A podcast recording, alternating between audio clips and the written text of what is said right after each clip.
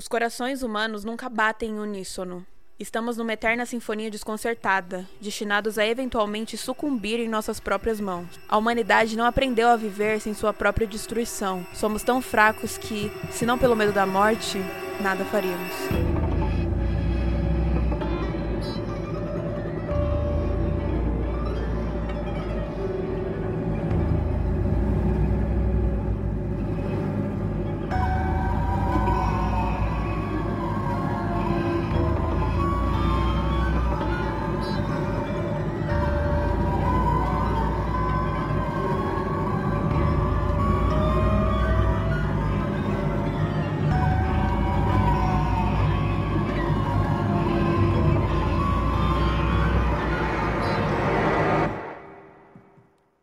Bom dia, boa tarde, boa noite e boa madrugada para você que está escutando o episódio zero do podcast Flores do Jardim da Noite. Eu sou a Blue e vou levar vocês comigo pelos acontecimentos mais importantes do episódio introdutório do RPG Soneto do Jardim da Noite, organizado pelo ilustrador e criador de conteúdo Vitor Ximenes, onde acompanharemos os personagens Ofélia Miller, interpretada por Lua, Annie Wilson, interpretada por Ariel, e Eduardo Magnussen, interpretado por Embargo. O RPG e os episódios possuem conteúdo sensível e podem ter gatilhos para os ouvintes e viewers. Alguns que podemos mencionar antecipadamente são violência descrita explicitamente, psicopatologias e canibalismo, mas pode ocorrer de haverem outros ao longo dos episódios, já que as ações dos jogadores são imprevisíveis. Todo e qualquer gatilho será avisado anteriormente nas recapitulações aqui no podcast. Tome cuidado ao assistir ou ouvir ao RPG. Antes de começar o episódio, gostaríamos de agradecer aos apoiadores do RPG Soneto: Ana Letícia, João XML, Caroline Torres, Álvaro Rafael, Jonathan Victorino,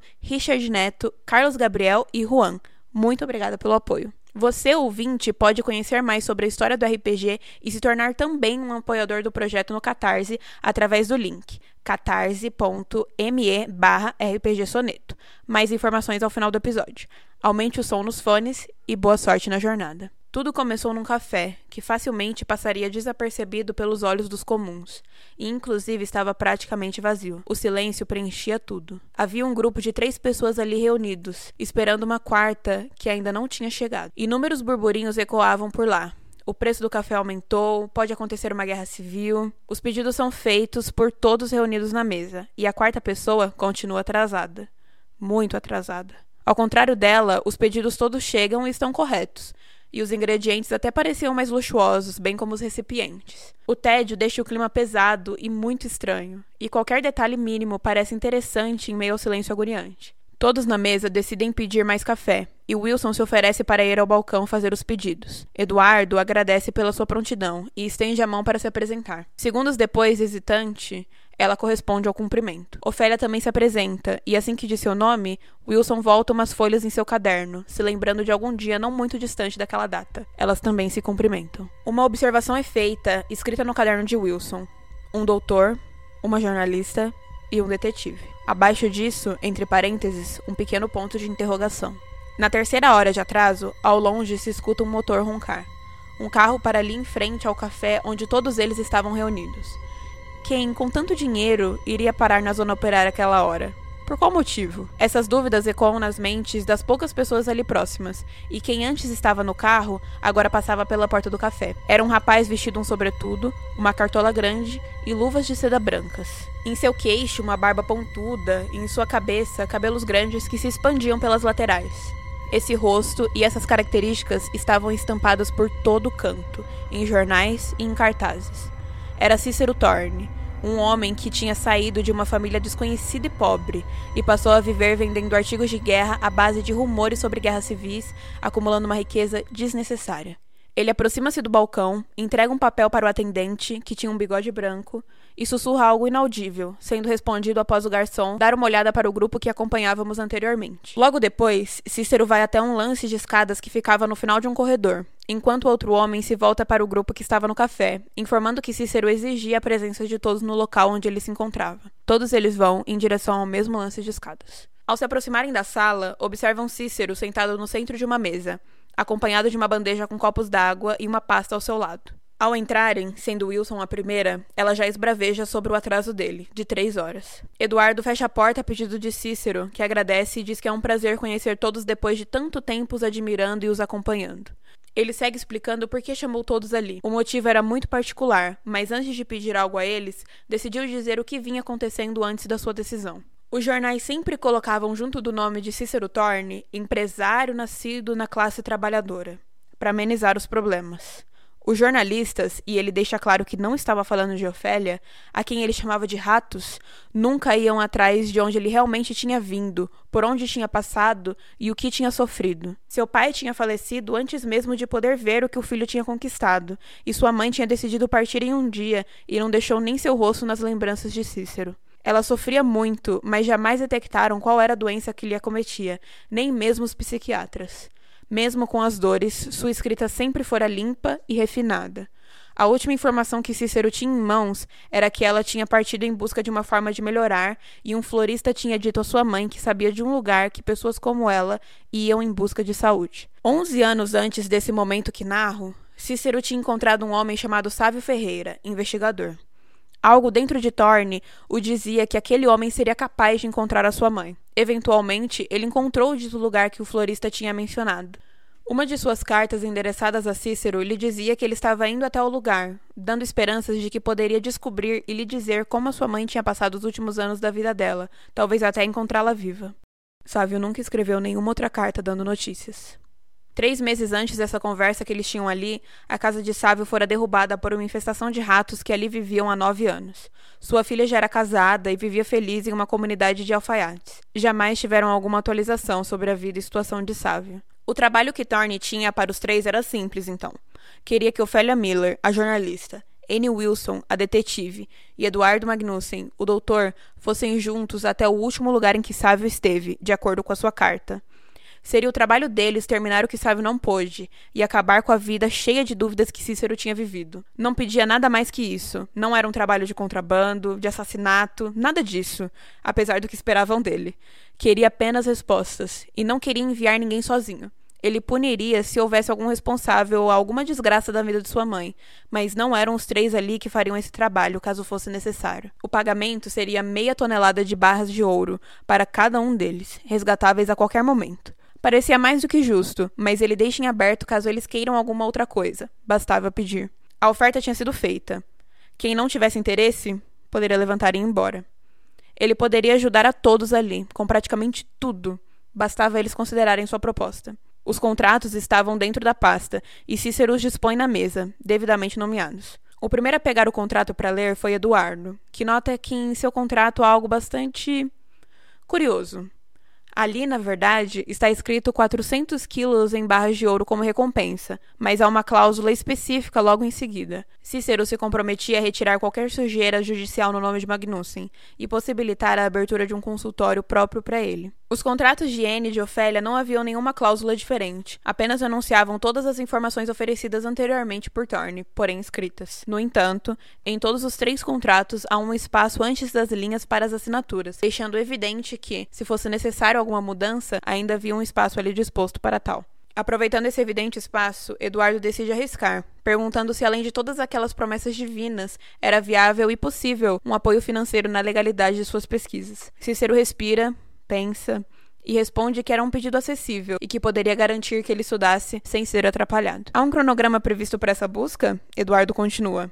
E Cícero lhe diz que sabe até certo ponto e que tem um itinerário pronto com possíveis locais por onde eles passarão. Caso a proposta seja aceita, será a próxima coisa que eles lhes dirá. N pergunta quando eles partirão, e seria em 15 dias. Cícero preferia que a jornada fosse mantida em segredo, se fosse possível, mas ele entendia caso eles quisessem avisar a alguém que viajariam a trabalho, já que alguém provavelmente deveria o cobrar caso ele não cumprisse suas promessas. Por conta da dúvida que pairava na mente de Annie Wilson sobre aceitar ou não a proposta, acontece a primeira rolagem de dados da campanha campanha. Cícero percebe pelas suas feições e se diz à sua disposição para escutar qualquer pergunta que ela tivesse ou objeções a fazer. Ela diz pensar se vale a pena, já que perderá seu cargo, mas ele diz que pode garantir um cargo mais alto para ela quando ela voltar da viagem. Wilson nega. Só aceitará um cargo mais alto se e quando ela merecer. Mais uma provocação é lançada por Thorne, que pergunta a ela se aqueles que estão em cargos mais altos hoje mereciam. Eles chegam a um acordo depois da discussão.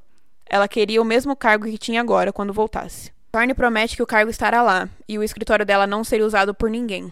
Ela rebate, dizendo que Smith poderá usar o seu escritório. e ela entenderá o porquê. Firmadas mudanças com Anne e Eduardo, ele pega os contratos de volta para fazer as alterações. Ele espera Ofélia dizer algo a respeito do seu, e ela levanta a mão antes de falar, perguntando sobre qual garantia eles receberiam de que as promessas seriam cumpridas. Thorne deixa ela decidir qual garantia queria, um cheque, uma assinatura, qualquer coisa. Eles chegam em um acordo que valerá para todos, um contrato extra para que eles deixassem com alguém ou em algum lugar que Thorne não ficaria sabendo. Só levaria um tempo a mais. O silêncio pesa na sala quando ele pega o último contrato, e ele fica ali escrevendo, adicionando as coisas necessárias. Faz uma réplica de todos, mas escreve a caneta, mesmo tendo uma máquina de escrever disposta ali perto. Assina todos os contratos e suas cópias e as coloca de volta na mesa para que eles assinem. Todos eles têm canetas dispostas em suas frentes, e a primeira a assinar é Anne, seguida de Ofélia e, por fim, Eduardo, que pergunta sobre a cláusula de riscos enquanto assina. Thorne promete que ajudará como for possível, já que é de seu interesse que todos ali saiam vivos e voltem da jornada, concluindo a investigação. Desde que consigam se comunicar, não haverá problemas, e ele estará à disposição. Os contratos são guardados em uma gaveta, enquanto ele olha para cada um deles. Será prazeroso receber notícias de vocês, Thorne anuncia, e lhes diz o itinerário que seguirão. Pegarão uma carruagem e receberão um medalhão de altíssimo valor do motorista para guardarem com cuidado. Serão levados até uma fazenda onde passarão a noite, e pelos próximos três dias de viagem estarão na caravana de Roberto. Chegarão em uma encruzilhada divisa com o estado da Armânia, onde encontrarão um retiro chamado Doce Luar e deverão procurar por Julia Simpson, que coordena os guias que fazem a travessia pelo Rio Pardo até um casebre. A partir daí, estão nas mãos da família que mantém a localização a sete chaves e que pedirão um artefato para que os levem até lá. Devem, nesse ponto, entregar o medalhão. Foi nesse ponto da viagem que ele parou de ouvir de seu amigo Sávio. Por isso, pede-lhes que o escrevam quando chegarem lá. Ninguém tem nada a perguntar, então ele pede para que no dia 14 de dezembro, às 10 horas da manhã, eles se encontrem e anuncia que receberão notícias e resumos sobre tudo, e pede para que tomem cuidado com o que receberem. Eles então foram liberados e poderiam sair da sala quando quisessem. Thorne bebe água e prossegue a fazer suas coisas. A primeira a sair é Annie Wilson, com seu caderno. Ofélia levanta, dá as costas e sai também. Eduardo, antes de sair, pergunta se há um motivo particular na escolha de cada um deles. A resposta de Thorne é positiva, mas ele anuncia que outras pessoas não pensariam da mesma forma que ele. Eduardo, portanto, pergunta como ele pensou a seu respeito. Se minha mãe buscava um tratamento, poderia ser interessante que um especialista em tratamentos não muito convencionais pudesse analisar a situação mais de perto, até para o seu próprio interesse. Thorne responde.